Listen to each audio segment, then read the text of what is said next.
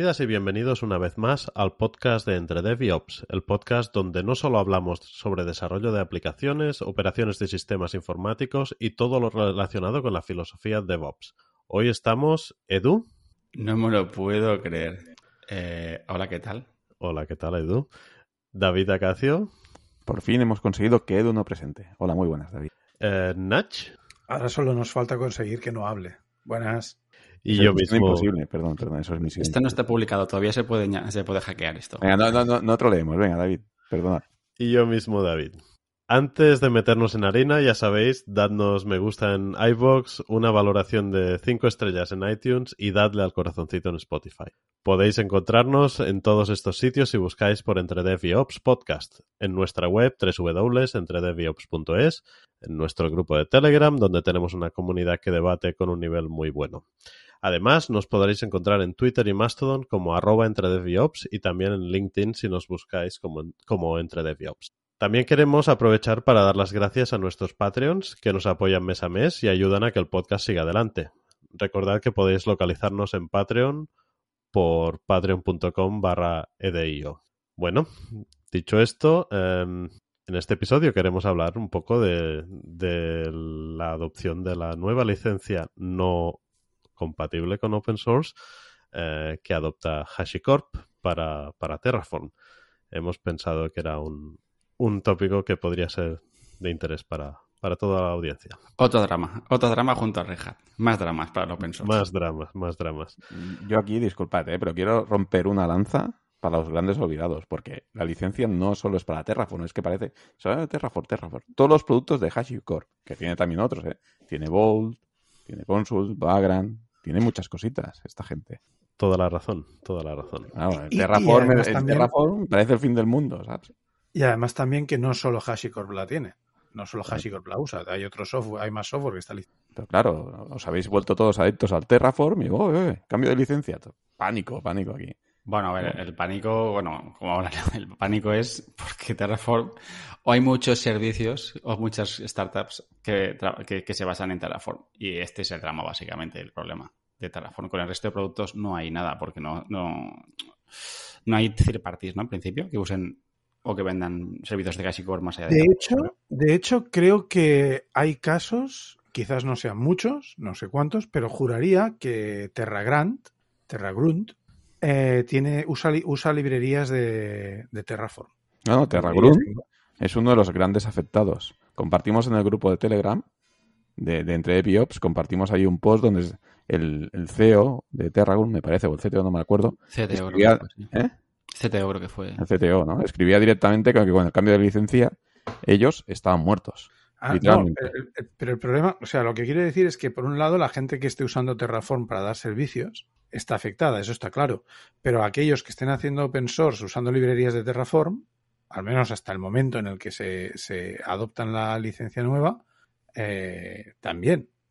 Claro, si yo tengo un producto que usa código de HashiCorp, lo llevo claro. Mm, Bueno, ahí, ahí es algo que no me acaba de quedar muy claro porque, bueno, em- yo empezaría por el principio luego, si queréis, vamos entrando, entrando en detalles, ¿vale? Que hemos, hemos saltado como llenas y hemos cortado al pobre David que estaba intentando ahí explicar Sí. qué viene y tal, pero bueno, como somos unos trollers, le hemos fastidiado directamente. Entonces, David, si quieres explicar un poquito lo que ha pasado y situar.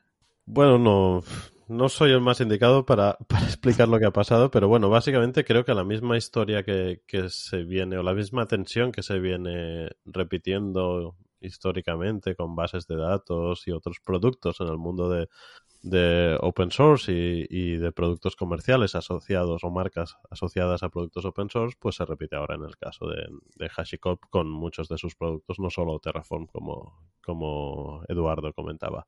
Ah, entonces, eh, yo creo que, que básicamente lo que está ocurriendo aquí es que, que HashiCorp ah, decide que, que necesita una manera de, capitalizar en la inversión en ese en el producto, en los productos que llevan haciendo durante años.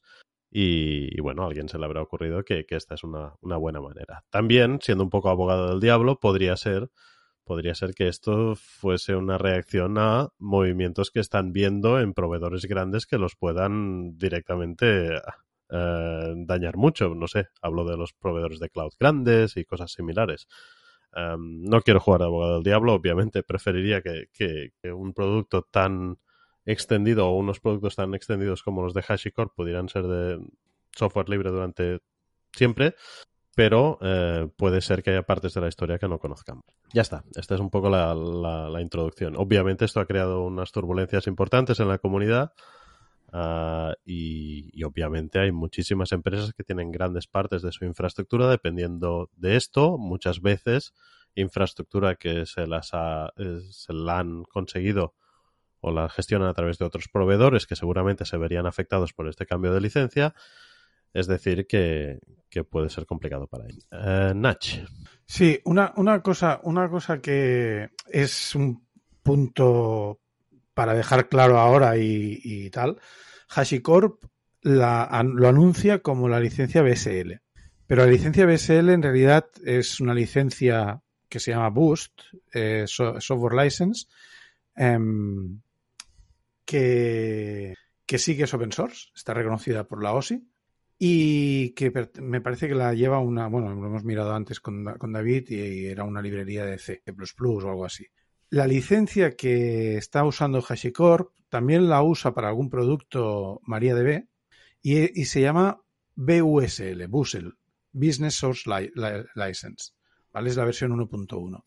Esto lo hemos confirmado mirando en una página donde tienen los códigos de licencias y tal que se llama SPDX que, que, ahí podéis buscar las licencias que hay, sean open source o no, si están aprobadas por la OSI, si están aceptadas por la FSF, etcétera. Sí, más allá, la, la BUSL, como decía Inasi, la creó MariaDB, o sea, fue la, la crearon ellos para eh, precisamente pues tener este modelo.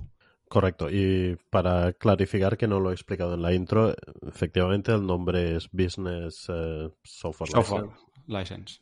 Eh, BUSL es el, el tagline el, identificador este corto.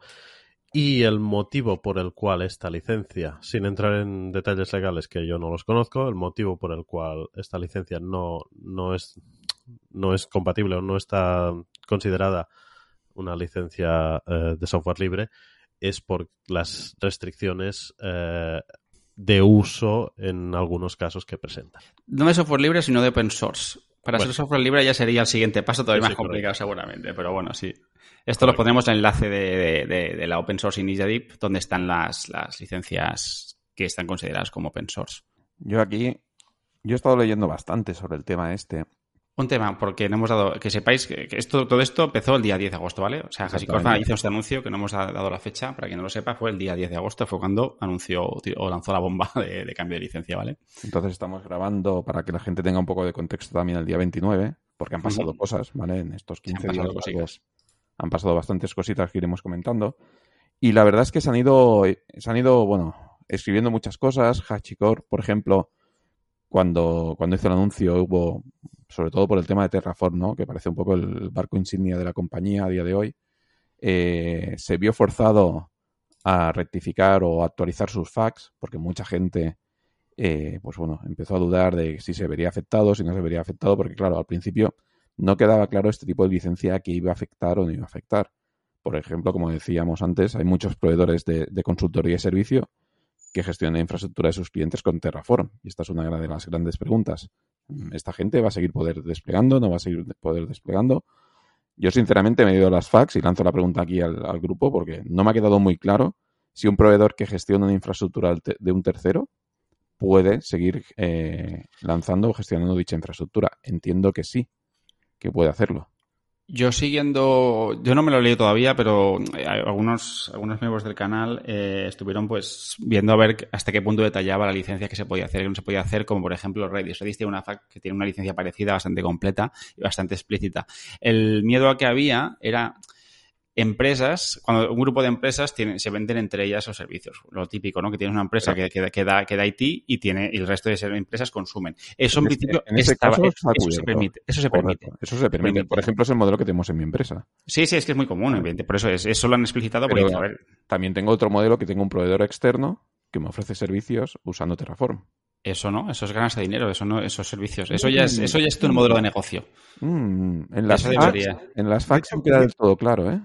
Curiosamente la licencia lo dice bastante claro. Sí, lo dice claro en este Sí, sentido. o sea, la licencia te da Las- el derecho a copiar, modificar, crear trabajos derivados, redistribuir y hacer uso no producción, de no producción del, de la- del producto que está licenciado. Si entonces- quieres usar, si hay, existe, una, existe una extensión adicional que puedes pedir, que supongo que esto ya es pagando, hay algún momento en el que menciona que hay que pagar un- una licencia extra, para hacer un uso de producción limitado. Claro, Vale. porque es limitado. O sea, es de. Pues lo que diga HashiCorp. Claro, pero es decir, en las fax, lo que os decía, en las fax no queda del todo claro. Da a entender de que empresas de servicio que dan a terceros eh, servicio basándose en Terraform, desplegando infraestructura Terraform, bajo un pequeño Pero eso- coste o sé esa empresa, pequeño pero esa grande. empresa está haciendo producción. Sí, sí, pero, pero yo- vale, digas, eh, di, perdón, David. Sí, no, yo, yo creo que la licencia está suficientemente ambigua como para que dentro de unos meses, semanas, años pueda haber un cierta, una página de pricing o de licensing model o algo así en la web de HashiCorp que nos explique exactamente cuáles son esos tiers, eh, qué tipo de empresas van a estar afectadas y, y cuáles no, y van a tener ya la protección de la licencia. La licencia no va a decir, no vas a escribir en una licencia cuánto, qué medida de empresa califica para ser de un tier o de otro. Yo creo que la, la idea es que, que con la licencia se protege en su modelo de negocio hipotético futuro. Claro, Yo es creo- que- y creo que- esto es un movimiento a años vista, no a, no Bueno, a mm, meses vista o No semanas a vista. tantos años vista, por lo que yo he leído por ahí. Primero, en las versiones actuales no se ven afectadas. Todo lo actual sigue bajo la licencia que teníamos hasta ahora. La BSL sí que da acceso a los códigos fuente y demás, que esto es algo yo creo bueno porque así la gente puede seguir eh, analizando, eh, etcétera, etcétera. Pero por lo que he leído, eh, HashiCorp da soporte de seguridad en sus productos actuales hasta finales de 2023. Es decir, a partir de ahí ya no da soporte a los productos actuales, con lo cual yo creo que se vienen nuevas versiones en breve bajo dicha licencia. Es, es, es posible, es muy posible y no, no, no conozco cómo no conocía cómo estaba el tema de soporte, tiempos de soporte de seguridad, bugs y todo esto, pero, pero claro, ahí, ahí se va a complicar la cosa, claro. Nach. Claro, yo entiendo que si estás, si tú estás usando, por ejemplo, eh, no, no tú como individuo, sino tu empresa, está usando Terraform con una versión que no, que es anterior al cambio de licencia, para desplegar las infraestructuras de clientes tuyos, no está afectado porque esa versión no está aquí. Si tú quieres mantenerte en la última versión Correcto, de Terraform, la siguiente que use esto ya no podrás usarla porque entonces tendrás que pagar el canon, o bueno, no sé si llamarle canon, la, Impuesto revolucionario. el impuesto revolucionario, exacto, eh, que hay aquí. Pero es que además, como decía antes, también hay una parte que dice que todas las copias del trabajo original y- o modificado o de los trabajos derivados de esta licencia están sujetos a esta licencia. Y luego ahora no encuentro dónde, pero he leído que si tú haces un software a partir de este, si tú, por ejemplo, usas una librería de Terraform para hacer otro software, como por ejemplo COPS, un- una de las herramientas para desplegar Kubernetes, eh, entonces tienes que eh, tu software pasa a tener esta licencia, es vírica. Y por lo tanto tú no puedes decir que tu licencia es una MIT o una GPL si estás usando el software licenciado con este. Bueno, me gustaría cambiar un poco de, tercio el debate para hablar un poco de, de la reacción de la, de la comunidad al respecto. Em, creo que una manera de, aparte de, obviamente los productos que están impactados por este cambio, uno de los motivos por el cual esto es muy problemático en algunos sectores de la comunidad es que eh, HashiCorp en sus productos ha tenido pues miles de contribuidores que no trabajan para HashiCorp. Ha habido muchísimas horas de ingeniería puestas en mejorar productos, bueno, crear manifestos de Terraform o, como se llaman, providers de Terraform y cosas de este tipo que han contribuido a hacer crecer mucho el ecosistema. Obviamente es un producto con mucho engagement de, por parte de desarrolladores y organizaciones. Esto ha contribuido en generar un poco esta frustración extra añadida. Por tanto, no sé, ¿algún comentario, Edu? Esto es lo de siempre, ¿no? O sea, me, gustaría, volver al pasado, ¿no? Y qué hubiese pasado si HashiCorp o tu empresa crea Terraform o Terra, lo que quieras, y el modelo es totalmente un modelo de, clásico de, herramienta comercial. ¿Hubiese tenido el impacto la comunidad y la repercusión que, que ha tenido Terraform por el hecho de ser eh, open source o no? Porque aquí también hay que entender eso. O sea, al final es, oye, estás donde estás quizá porque era un buen producto, pero has tenido un montón de gente, en, individuales empresas, que han contribuido porque, era, porque el core era open source. Y eso ha permitido que, primero, no solo que tener más desarrolladores profesionales o no profesionales, o sea, gente pagada para hacer o gente por su cuenta que hace PRs, ¿vale? Sino que mmm, has tenido muchos inputs para poder mejorar tu, tu, tu aplicación, servicio, producto y hacerlo todavía mejor a base de gente que lo hace, de, digamos, de forma turista. O no. Evidentemente, una empresa al final tiene un beneficio, pero, a ver, está haciéndolo porque le da la gana. Es, y es algo que no es de ellos. Entonces, es, es, es un tema delicado esto. David. Perdón un momento, quiero hacer un pequeño matiz en las. Perdón, perdón, David. Ah, ha levantado la mano físicamente, no, no, no virtualmente. Le damos, le damos es la voz es a... que, de verdad, es que, marcamos es que, unas reglas, marcamos unas reglas para qué? Para Haz un PowerPoint con las reglas y nos lo pasas. Voy a tener que hacer el PowerPoint para refrescaros. Es para corregir un poco lo que he dicho antes. Así, según las, las preguntas frecuentes de, de HashiCorp, asistir a un cliente con su propio uso de software licenciado de BSL de HashiCorp en sus entornos de producción está permitido. Con su propio uso, cuidado. Si consultoría, cliente, consultoría. O sea, con su consultoría, consultoría sí. Ahora bien, embeber o hospedar productos de HashiCorp licenciados con BSL en una oferta hecha disponible, o sea, que pongas a disposición de múltiples clientes, que es una competición, una competi o sea, es una es competencia competencia de, de HashiCorp. de los productos de HashiCorp no está permitido. O sea, lo que están haciendo básicamente es, es lo mismo que Elastic y lo mismo que mucha otra gente que ha dicho, oye, no quiero que uséis mi software para lo que para hacer pasta. Básicamente, poniendo un ejemplo más claro, si tu empresa, consultoría y demás, que a mí me han venido empresas a decirme que vendían un servicio gestionado del Vault, de HashiCorp, de no, no, no te preocupes, yo te monto un Vault y tal en mi infraestructura y tú solo accedes y tal y te lo olvidas. Eso está prohibido, porque es competencia directa a HashiCorp, directamente. Sí, si no se lo montas en su infraestructura. Correcto, si tú como empresa lo tienes en tu infraestructura y le cobras al tercero, a tu cliente, el uso de ese servicio. Igualmente, leyendo la FAQ, no me acaba de quedar del todo claro si el cliente, o sea, el cliente de la consultora, eh, tiene que tener el HashiCorp Business contratado y, digamos, la consultora es la que pone las manos, eh, perdón, el Terraform Business y demás, no sé qué, modelo es, y la consultora es la que pone las manos para generar la infraestructura. No acaba de quedar del todo claro, por lo que yo he estado mirando los diferentes casos de uso. Entonces, claro, es, mmm, hay, que, hay que acabar de ver y, y, de hecho yo estaba buscando y al final te, te, derivan a un correo electrónico de, oye, cualquier otra cosa que no quede clara, envíanos un correo y te lo clarificamos. Eh, crying.hashicorp.com sí, crying, cryingbaby.hashicorp.com Yo creo que hay muchos flecos leyendo el FQ y incluso, e incluso leyendo un poco la licencia, yo creo que hay muchos flecos que se han dejado muy abiertos de momento, que no están muy bien respondidos, que yo creo que responden a que esto no ha sido una decisión muy meditada, simplemente ha sido una decisión muy uh, apresurada. Aquí está un poco mi teoría y es que tanto Amazon como Google tienen sus conferencias donde presentan productos. Uh, Amazon en noviembre y Google ahora, me parece, o muy pronto en San Francisco. Da un poco de. Un poco, tiene un poco la pinta de que, de que alguien pudo recibir información de, oye, esta gente están preparando un Vault as a Service o algo así. Cuidado. Y esta es una reacción para parar los pies a, a posibles cosas como esta.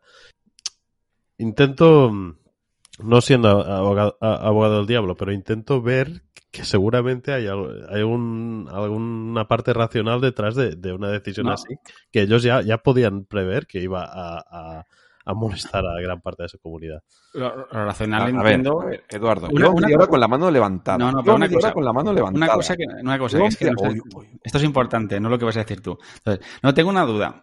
¿Hashicorp ya salido a bolsa o estaba a punto de salir a bolsa? Ya, mira, es que me lo has quitado. Es que no sé por qué. ¿Ves? Es que cuando tú vas, ¿Vale? sí, yo hago un PowerPoint. Pues mira, Venga, te vale. respondo, te respondo, ¿vale? Lo que yo, una de las cosas que estaba leyendo, porque claro, aquí han, han, empezado a generarse teorías y demás del motivo de este movimiento, y una de las cosas que se estaba, que se había comentado es que eh, las acciones de HashiCorp había bajado alrededor de un 60% desde su salida a bolsa. Y entonces era como una medida para, para digamos, detener esta bajada, ¿no? Y, poder generar más negocio. Igual que hicieron, pues, MongoDB y demás, ¿no? De, que adoptaron esta licencia y evitaron que los grandes players eh, pudieran. Que esto enlaza mucho con lo que comentaba David, ¿no? A lo mejor les ha llegado un, oye, que, tal plataforma va a sacar algo parecido y, dicen, uy, uy, uy, vamos a cubrirnos, vamos a hacerlo rápido antes de que salga y de... Eso es un punto. Otro punto que quería comentar, y luego os paso la palabra, disculpad, es que si no Edu me interrumpe, no me deja hablar, yo vengo a levantar la mano y aquí el tío no me deja No pasa nada, soy el host del episodio, te puedo bajar la mano. No, no, discúlpame, discúlpame. Hoy manda David Publado. Tú, chitón y calladito.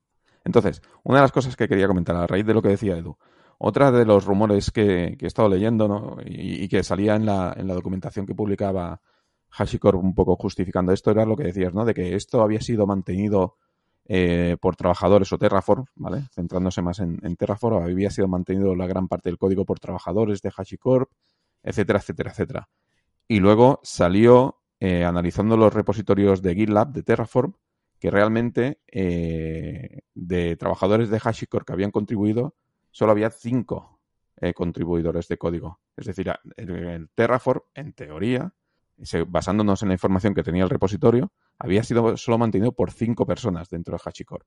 Con lo cual, mm, sí, puede ser que el 95% del código lo haya mantenido estos trabajadores, pero ya te digo, mm, dudo que un proyecto de esta envergadura solo lo lleven cinco personas. Pero bueno, es otra cosa que había salido a la luz un poco, ¿no? Y que quizá contradecía las, argumentaciones de, de, HashiCorp. O por lo menos mm, abrían la puerta a posibles acciones o posibles cosas que luego veremos que, han pasado. Bueno, em, podríamos intentar mover el debate un poco hacia, hacia el tema más filosófico de qué ocurre eh, o cuáles son las consecuencias de adoptar software eh, controlado realmente por, por, por actores que pueden tomar decisiones de este tipo unilaterales donde, donde poco tenemos que decir. Obviamente, muchos de nosotros pues, pues usamos eh, Linux, muchos de nosotros usamos productos que están detrás de alguna fundación que es sólida, pero bueno, uh, productos como Vault o como Consul o como Terraform están mantenidos básicamente por una empresa que tiene unos intereses que no obedecen primariamente a la comunidad, a los deseos de la comunidad. Es una empresa, pues, como habéis dicho, listada en bolsa, con unos inversores que quieren maximizar sus beneficios, lo que sea. entonces, mi pregunta es, ¿qué estamos haciendo como comunidad mal? ¿O estamos haciendo algo mal, adoptando ciegamente herramientas que de un día para el otro pueden realmente generarnos unas, unas restricciones de uso muy, muy arriesgadas para nuestros negocios? ¿Y qué tendríamos que hacer diferente? Estaba mirando porque no tengo claro en qué, cuándo nació Terraform. Hace nueve años. Según la Wikipedia, 28 de julio de 2014. Entonces, claro, ya pues son eh, nueve años. Eh, yo creo que al final, si una empresa lanza un producto open source con una licencia, como en este caso era la. cuando antes de cambiar, era la, mochila, creo que es, ¿no? Public License, lo que era. Eh, sí, correcto estar haciendo una apuesta a seguro. O sea, lo único que puede pasar es que la cambien y pase lo que pasa siempre, pues que alguien cree un fork. Con un producto tan extendido, yo creo que eran tontos y no tenían claro que iban a hacer un fork. Hay muchos intereses y creo que mano de obra, por así decirlo, suficiente para que se pueda mantener un fork. Entonces, aquí han hecho una apuesta que no sé si les pasa el tiro por la culata. Habrá que verlo. Al menos con la parte de Terraform. No sé otros servicios o productos, pero como Terraform, como sí, como, como tal, yo creo que mm, viendo el ecosistema, la, cantidad de empresas que hay, y bueno, ahora lo comentaremos, y la Open Terraform Foundation que ha salido a raíz de esto, ahora comentaremos más sobre este tema, ¿no? Pero al final es como pasó con OpenSearch. No sé cómo está yendo OpenSearch, el fork eh, de, las t-shirts que hizo que, que, que lideró Amazon que no sé si lo siguen manteniendo. La verdad que no estoy siguiendo el proyecto para nada, no, uso Elasticsearch tampoco en mi día a día. Yo ahí te puedo decir que nosotros tenemos varias instancias de OpenSearch y se está manteniendo y actualizando. ¿eh? Pero básicamente es Amazon, pero fuera de Amazon, Pero es lo que te digo, que aquí, claro, aquí es un, claro ejemplo de lo que HashiCorp quizás está protegiendo. Precisamente un big player como, como AWS Web Services. Pero, eh, AWS ya tiene, ya tiene su CloudFormation, tiene su CDK, por así decirlo. No, pero te digo, no, pongo el ejemplo, que con ¿qué pasó con Elasticsearch? Para protegerse cambio de licencia. ¿Para protegerse de quién? De precisamente de, Amazon, que ya ha creado un fork. En este caso, no parece que haya sido ningún grande. Cuando luego entremos en el tema, parece que ha sido un grupo de empresas, individuos individuales que se han puesto de acuerdo en, hacer un fork. No parece que haya una empresa detrás que esté mandando. Supongo que habrá algún tipo de liderazgo. Siendo una fundación, debería haberlo, pero ya veremos cómo evoluciona. Por los nombres de los firmantes del manifiesto, así leyendo en diagonal, hay mucha empresa que parece ser, parecen ser integradores de prácticas de DevOps en organizaciones y cosas de este tipo que supongo que están sufriendo bastante por su por su negocio, su futuro y las incertidumbres que genera pues la, la, la ambigüedad de la licencia tal y como está escrita. Yo en este tema veo tres actores principales, o sea, aquí está el, la empresa que gestiona el software, HashiCorp en este caso, la comunidad que es enorme, viva o no o, no dentro de empresas, o sea, hay muchas de, la de las contribuciones a Terraform que la ha hecho gente pues por, por caridad o por ánimo de contribuir a la comunidad, pero mucha gente las ha hecho firmando el CLA siendo empleados de otra empresa más grande que está usando Terraform o Vault o lo que sea, 100% seguro. Y después está el ángulo de los cloud providers.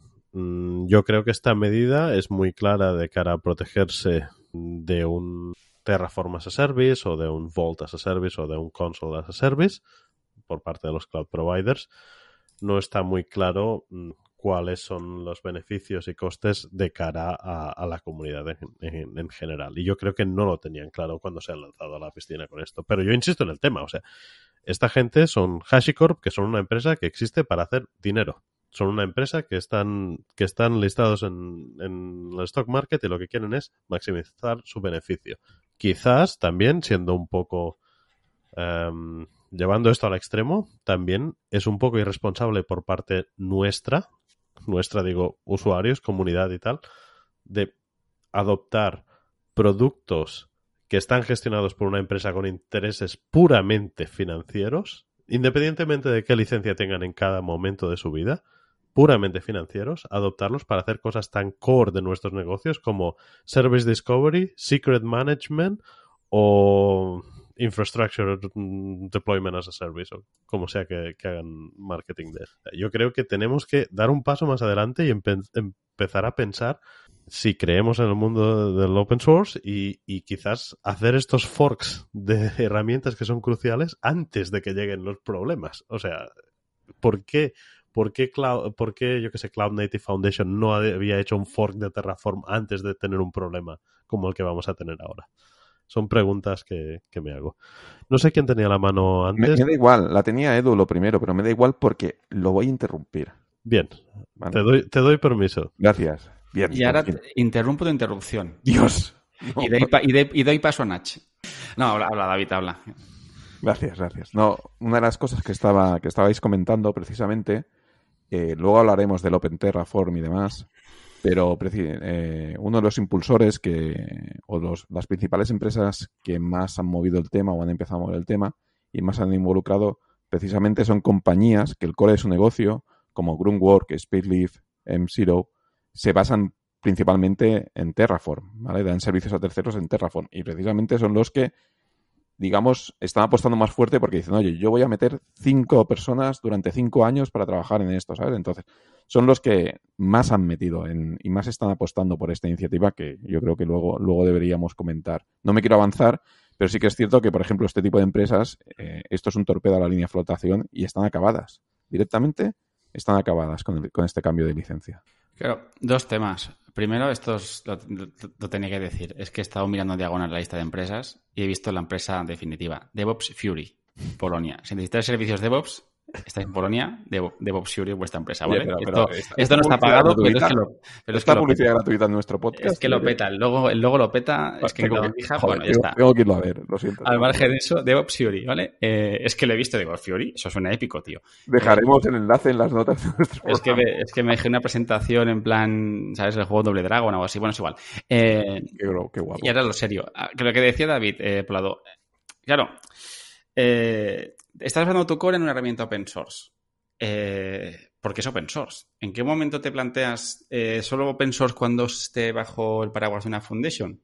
Tipo Apache Foundation, eh, CNFCF o como se llame, bueno, nunca es la sigla, solo es la C, que es la primera, o cualquier Linux Foundation y todo este tipo de cosas. Claro, es que al final todos gastamos por el dinero. Pero al final es un modelo. Disculpa, disculpa, tú lo has dado. Es que muchas veces, disculpa, eh, que te interrumpa. No, qué coño, no me disculpes. Te disculpo. Interrumpo porque me da la gana. Estoy por encima de eso y te disculpo. Muchas compañías, cuando confunden el open source con el, con el free software, es decir, que no cueste dinero. Y muchas veces el driver de la toma de decisiones, el coste. ¿vale? ¿Lo puedo hacer con esta solución?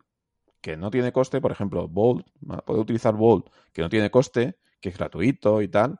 La gente no, las compañías normalmente cuando toman la decisión, a no ser que tengan mucho core tecnológico, no miran que sea open source, no sé qué, miran, el driver es el dinero, es, es lo que lo mueve. Ahí es donde iba, ahí es donde iba. Entonces, el problema de esto es, al final es, vale, eh, tengo dos opciones. O me voy a, o, uso una herramienta, servicio, lo que sea, que tengo la una certeza elevada de que va a ser toda la vida open source o free software, ¿vale? O pago por el servicio como se ha hecho toda la vida. Como se pagaba IBM, como se pagaba Oracle, o como quien sea. Digo, mira, mm, esta empresa me va a dar servicio porque le estoy pagando. O no, porque al final también te pegan servicios y, estás vendido. Entonces, claro, el problema de esto que puede ser, pues que hay ciertas empresas que tienen un coste que antes no tenían y eso los hace inviables.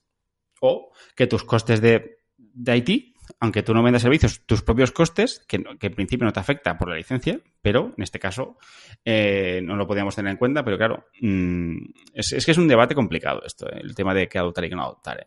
Es un debate complicado. Em, me gustaría responder a esto, pero Nach, vas tú primero. Responde, responde, que yo tengo una duda sobre algo que has dicho antes y voy a, voy a cambiar el tema. Vale, vale, pues eh, respondo brevemente. A ver, el tema de las decisiones de qué software adoptar y no adoptar, obviamente, obviamente estas decisiones varían mucho, depende de la empresa, depende de tus circunstancias y tal. El coste puede mandar mucho en, en algunas decisiones, pero a ciertas llegadas a cier- lleg- llegado a cierto tamaño, hay cosas más importantes o cosas que realmente eh, toman más importancia. Por ejemplo, la sostenibilidad de un producto a largo plazo, que el grupo de mantenedores del producto no te van a dejar tirado con security updates, todas estas cosas. Tiene que haber un, un assessment importante antes de adoptar algo así. Yo creo que hay buenos ejemplos de, de, por ejemplo, por parte de Google, hay buenos ejemplos de software que no se dejó, mm, donde quisieron ya despejar todo tipo de dudas lo antes posible con Kubernetes o Golang y los movieron directamente fuera de Google como owners de esos proyectos para que no hubiera sospechas de que Google iba, iba a mover esos productos que son tan core ah, en la dirección que ellos quisieran y los movieron pues a las fundaciones o, o donde fuese. David Acacio, te veo saltando doblemente. Sí, sí, porque primero porque no estaba Edu y no Vale. podía contener mi, mi ilusión, pero ya ha vuelto. Perdonad. Segundo, eh, por lo que estabas comentando, realmente no olvidemos que HashiCorp no está dejando tiradas a las compañías. Tú como compañía, como usuario final de Terraform, los puedes seguir utilizando con coste cero. Y te lo van a seguir manteniendo las nuevas versiones. Claro, es que estamos hablando como que no vamos a poder seguir utilizando Terraform. No, no, las personas o, o- o- o quien se va a ver muy afectado va a ser un nicho muy concreto de empresas. Que basan su core de negocio en el uso del Terraform y la venta, y la venta, bueno, de Terraform, hablo de Terraform, pero de los servicios de HashiCorp, ¿vale? Y han montado su modelo de negocio alrededor de estos servicios y los empaquetan y los venden a tercero. Con lo cual, yo como compañía, por haber decidido el uso del Terraform, a día de hoy no me veo afectado. Me da exactamente igual. Bueno, quizás vas a tener que buscar mm, vías alternativas si tienes muchos proveedores externos de servicios de Terraform y tal. Vas a tener que tener un plan B por si acaso las cosas se ponen feas. Mm, Bueno, eh, esa parte Sí, sí. es la que todavía no está clara, que hablamos al principio que no me queda muy claro en las facts, porque yo ese escenario, por ejemplo, lo tengo en mi casa y no me queda claro en las facts. Cómo voy a estar cubierto, cómo no voy a estar cubierto, etcétera, etcétera, etcétera, en, cierto, en ciertos escenarios, ¿no? Pero realmente yo puedo seguir utilizando Terraform, me va a costar cero Terraform y cualquier otro producto me va a costar cero y lo que tú decías, o sea, ¿por qué voy a tenerme que mover o por qué la comunidad tal? Si, si a día de hoy no se va a ver afectado, son solo ciertos, ciertas empresas las que se van a ver afectadas, que en teoría están eh, beneficiándose del trabajo que está haciendo HashiCorp, ¿vale? Y es lo que, lo que ellos han querido bloquear o han querido parar. ¿vale? Que luego ya te digo, ¿eh? Que la comunidad se ha sentido ofendida por este movimiento, por este cambio de licencia, porque míralos, porque están aprovechando nuestro trabajo y mira, vamos a hacer un fork y este fork ahora hablaremos, tal, tal, eh, va a acabar siendo tal o ya parece que está madurando, etcétera, etcétera. Genial, genial. A mí, yo ya sabéis, pro open source y demás. Pero a nivel estratégico, todas las empresas que utilizan Terraform a día de hoy no tienen que preocuparse de nada. Es- estoy de acuerdo, pero va a haber un- una cierta sombra de sospecha y yo creo que yo creo que un movimiento un movimiento como lo que hizo Google con Kubernetes, como el que describía antes, de moverla a una fundación, un componente tan core que realmente media Internet funciona indirectamente gracias a esto, pues, o mucho software funciona gracias a esto, pues que esté en manos de una gran empresa que pueda hacer, pueda cambiar su destino fácilmente, genera un cierto nivel de, de- de preocupación en algunas organizaciones. Lo, lo puedo, yo puedo llegar a entender. Yo Yo, lo lo, yo lo he vivido, yo lo he vivido en primera persona, ¿eh? Sí, y sí. esto es discusiones, discusiones importantes. Pero no olvidemos, ¿eh? una de las cosas que nos da a día de hoy HashiCorp es, es la versión business, con lo cual ya estás cubierto, que es lo que buscan las grandes empresas, tienes un soporte, ya estás cubierto, etcétera, etcétera.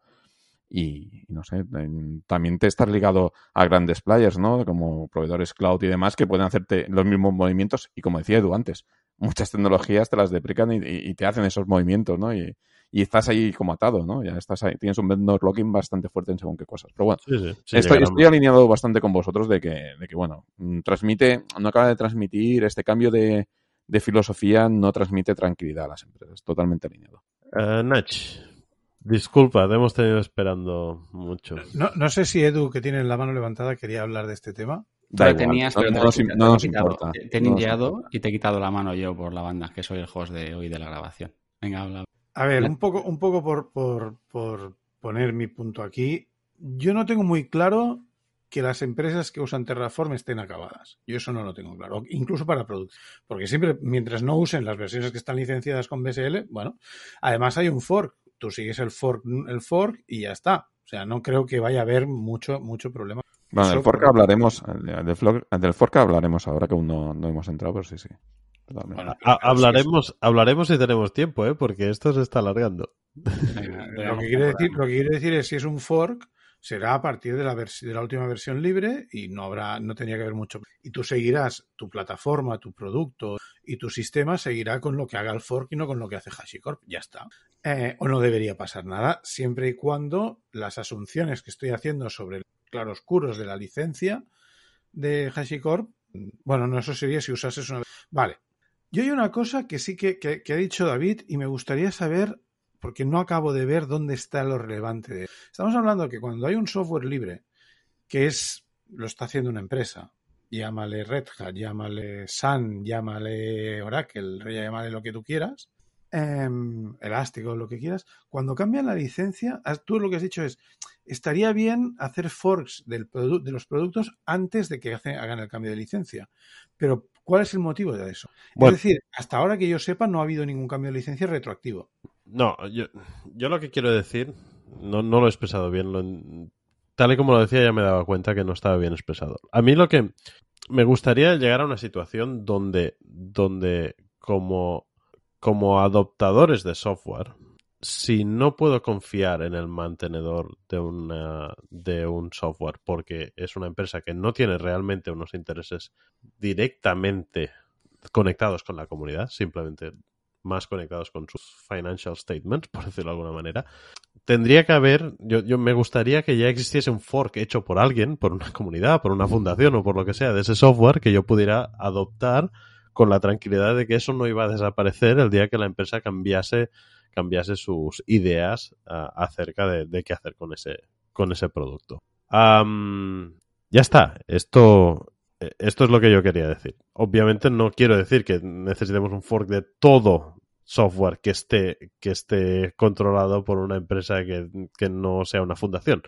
Pero, pero yo creo que es un, un, tema interesante para plantearse en el estadio de adopción.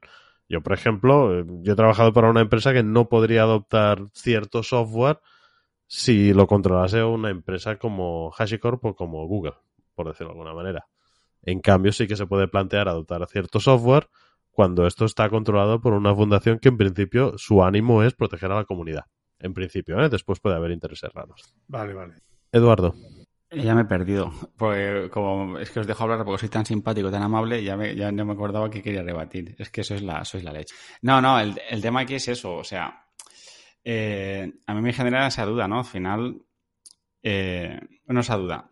Eh, HashiCorp ha decidido cambiar su producto eh, a una licencia distinta, pero se seguirá aprovechando de un montón de, software que estará bajo licencia. Apache, BSD, también creo que la, la mochila PolyLegends, que seguramente les esté quitando mucho trabajo y les está ahorrando mucho dinero. Entonces, realmente aquí es el tema ya, sin entrar en el safe software, el tema ético también, ¿no? Que evidentemente ese software se hace, el propio curl, eh, se hace para, para pues en ánimo de lucro muchas veces, ¿no? Porque hay gente detrás, eh, gente o, o, como tú decías, eh, fundaciones tipo Linux Foundation, Apache Foundation y tal. Entonces, claro, eh, dices, tío, eh, eh, estás aquí diciendo mucho, pero mm, al final estás haciendo lo mismo. En el fondo, te estás aprovechando el trabajo de terceros. Entonces, ¿hasta qué punto eh, esta situación se va a normalizar o, no se va a normalizar? Me refiero si van a ir más empresas que al final va a ser como una tendencia, ¿no? Todo el mundo que tiene este modelo, pues a cerrar todos mis productos y todo el mundo a hacer forks o, o a pasar por caja, ¿no? Entonces, eso no lo sé, porque al final hemos, es un modelo, pues, eh, comunitario de empresas individuales o fundaciones que que pues en principio no tienen un interés más allá de que los miembros de la fundación tengan mucha fuerza o poca, ¿no? Que eso es otra historia, como decía David, no es una fundación, pero ¿quién hay detrás? Pues al final la fundación son, son directivos o gentes que están en el consejo que decide las cosas, pero bueno, ya iremos viendo. Eh. No sé qué estaba ahora. Yo, yo creo, tienes toda la razón y, y yo también tengo un poco esta visión. Yo creo que si ya, ya estábamos en una situación complicada, entendiendo cómo generar modelos de negocio viables y sostenibles eh, con software libre hace años. Ahora con la, la, erupción de los cloud providers y demás software as a service y todo esto, este problema se ha exacerbado uh -huh. y seguimos sin tener grandes respuestas y es, y es algo que cada dos por tres vamos a tener que hacer un episodio de debate de, de, del siguiente producto del siguiente producto que, que, que cambie de licencia o que cambie, que se mueva una política más restrictiva. Bueno, um, un, un, último tema que me gustaría tocar en el, en el debate, porque Acacio ya lo ha sacado bastantes veces. Um, OpenTF es una iniciativa, OpenTF Foundation es una iniciativa que básicamente explica que su plan B para Terraform, creo que solo dicen Terraform, no hablan de otros productos, pero su plan B para Terraform es que el producto sea un fork o que haya un fork que lo acabe gestionando una fundación y creo que dicen explícitamente que prefieren no ser ellos y prefieren que sea una fundación que ya esté consolidada. Supongo que esto es un guiño hacia, hacia Cloud Native Foundation o algo así. Bueno, y dicen que literalmente que tenemos que esperar noticias en los próximos días o en las próximas semanas. Creo que días, dicen. En, a fecha de hoy ya existe un fork. Básicamente es un fork de la última versión que es el Mozilla Public License. Y, ya está. Esto es lo último que, que, he visto. Bueno, comentar que todo esto empezó con, un manifiesto. Eh, que no sé exactamente, no sé si vosotros sabéis quién lo movió. Me parece que fue la, la gente de TerraGroom y demás, pero no sé quién fue, pero bueno, al día siguiente del anuncio, ¿no? Ya salió, ya salió esta, este manifiesto que quien quisiera podía adherirse solicitando a HashiCorp que un poco se retractara de este cambio de licencia. Entonces, bueno, ante la negativa y de HashiCorp y demás, ¿no? Pues eh, esto mucha gente, muchas empresas, como decíamos, eh, sobre todo las que más se veían afectadas y demás, han ido diciendo cómo podían colaborar, que se, se anexaban al manifiesto, lo firmaban y demás.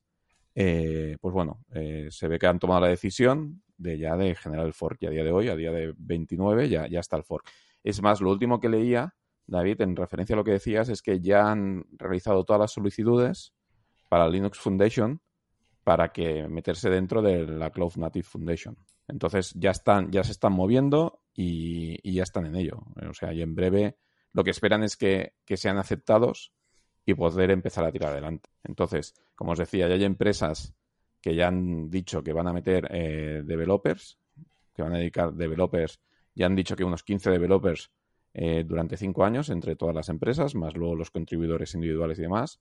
Argumentaban, una de las dudas que salían en las fax era si esto iba a ser necesaria eh, o iba a ser suficiente para poder mantener un producto como, como la Terraform. Y como os decía antes, una de las cosas que decían era de que si mirabas los repositorios, ¿no? El repositorio, pues eh, parecía que, de todos los contribuyentes al repositorio solo había cinco que trabajaban para Terraform, con lo cual dan a entender que si ponen 15 están multiplicando por, por 3, ¿no? O, estarán, o pondrán tres veces más fuerza de, trabajo de lo que ponía, de lo que ponía HashiCorp para mantener Terraform.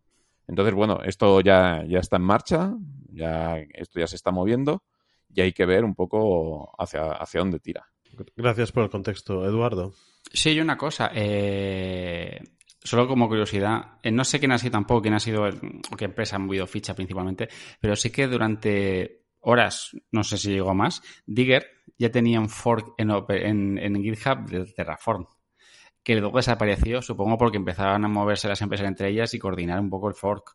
Pero Digger tenía un fork en, su organización en GitHub al, al, al, poquísimo tiempo del anuncio. Pero desapareció, muchos lo vimos y luego desapareció. Supongo porque al final, claro, cada empresa tomó su iniciativa y más o menos luego empezaron a ponerse de acuerdo para decir, oye, vamos todos a una, no tiene sentido invertir fuerza en tener cinco forks ahora de Terraform y supongo que al final se han coordinado y, es cuando nació el Open, el Open eh, TF. Que te digo, no tengo ni idea qué empresa ha sido la... Sí que es verdad que en la lista la primera está Groundwork, pero no sé si es casualidad o causalidad, no tengo ni idea. Porque el orden parece un poco arbitrario, pero no, tengo, no está por orden alfabético ni nada por el estilo. Entonces no tengo ni idea. Nach. Ah, pensaba que ibas a hablar. Es que te he visto con cara de interesante. Pensaba que ibas a hablar. No pasa nada, tranquilo. No, no. Vaya, Nach. ¿Alguna vez que deduce de la palabra? Esa no es la intervención que buscas. Esa es la intervención que buscas, Nacho. Aprovecha para hablar, hombre. Comenta lo que me has dicho en privado. Venga.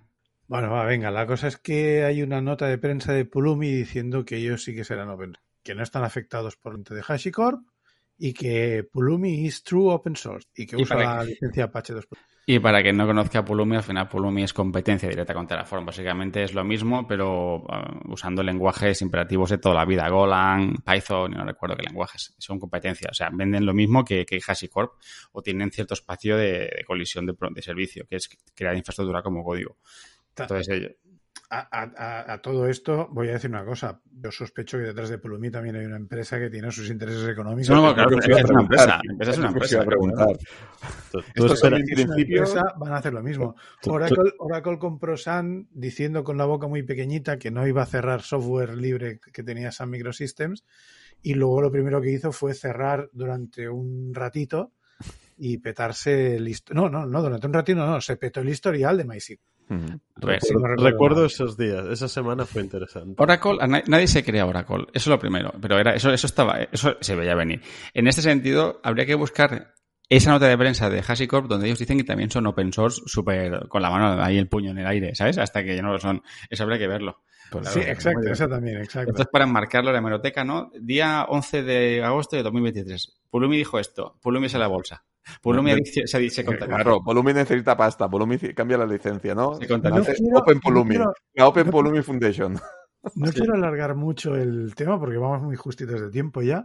Yo me pregunto qué haría yo, y, quizás es una pregunta que dejo ahí para que cada uno se lo plantee, si trabajase creyendo en el open source, en una empresa que hace un open source y de repente esa empresa cierra el producto o cambia la licencia HashiCorp y tantos otros. Que tienes que comer. Entonces, es complicado. Que de open source no se come. Bueno, no sé. Yo continúo mi reflexión anterior, continúo pensando que como administradores de sistemas, como integradores, como desarrolladores, tenemos que, que empezar a pensar muy bien en variables que cuando solo nos solo, solo miramos el feature set de, de un producto no son obvias. Tenemos que pensar muy bien qué pasa construyendo infraestructura encima de componentes super core que realmente están a expensas de lo que decidan poco. Esa es mi, mi opinión. Quizás ya muy con un bias muy fuerte después de muchos años sufriendo temas de li- licensing y tal. Mira, quizá en anterior podríamos- trabajo. Mira, otra vez que interrumpo a Edu cuando ha levantado la mano. Bien, bien. Mira, quizá podríamos. Perdonad que he muteado a David porque me estaba interrumpiendo y como soy el host de este episodio puedo, puedo mutear a quien quiera. Eh, venga, David, esta vez te dejo, pero que sepas que lo puedo hacer otra vez, así que eh, no te pases de listo. Como Vale. he dicho otras veces, a este tío no hay que invitarlo más porque nos hunde el episodio. No, lo que os decía, que me parece muy bien, muy buen tema y muy buena reflexión y quizá nos daría para un episodio también. O sea, que ahí lanzo, lanzo el tema. Un poco tener, tener en cuenta, ¿no? O que tenemos en cuenta, que ya que a los que ya tenemos unos cuantos tiros pegados, ¿no? Eh, cosas a tener en cuenta en la selección de tecnologías y demás. Pues nuestra... Pero lo que ha dicho David, o sea, eh, no hay que mirar mucho más lejos. Recordad que hicimos un episodio al respecto, cuando aquel desarrollador quitó sus módulos de NPM. Eh, y no era una empresa, era un desarrollador. Es lo que pasa cuando tu, tu, lo que- tu core lo- o, tu, o, tu- o tu lo que quieras se basa en algo que hace otra persona o Ah, otra pero- entidad. Pero en cuanto Eh, te basas en algo de open source, es que Claro, tienes que tener un plan de contingencia y si eso se va a la mierda. nos estamos ¿qué haciendo otro episodio encima. Yo creo que deberíamos dejarlo aquí. Yo, yo creo que sí, ¿eh? yo creo que se, han- se abren vías de, de potenciales futuros debates. También la responsabilidad de, de qué es ser un buen mantenedor o mantenedora de software, qué responsabilidades tiene una empresa que mantiene un producto hacia su comunidad, qué implicaciones tiene en cuanto a seguridad y en, to- en cuanto a, continuidad de negocio, el hecho de depender de, software muy, muy centralizado o con, con poco con poco control distribuido. Es, es, son debates muy interesantes. Quizás tenemos que hablar de esto. Pero, como decís, es el momento de cerrar. Gracias.